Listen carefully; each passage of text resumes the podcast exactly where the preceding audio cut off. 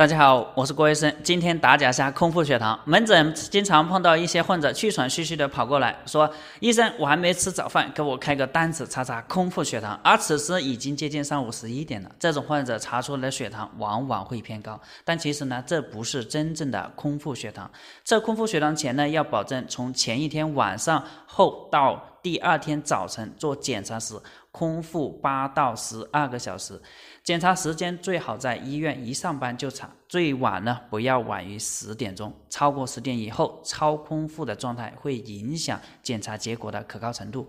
同时呢，化验的前一天呢，还要保证充足的睡眠，防止睡眠不足，避免进食过多或者测空腹血糖前的情绪波动，进或者进行过于剧烈的运动等等都不要，因为这些因素都会导致血糖升高。有的患者认为空腹就是连水也不能。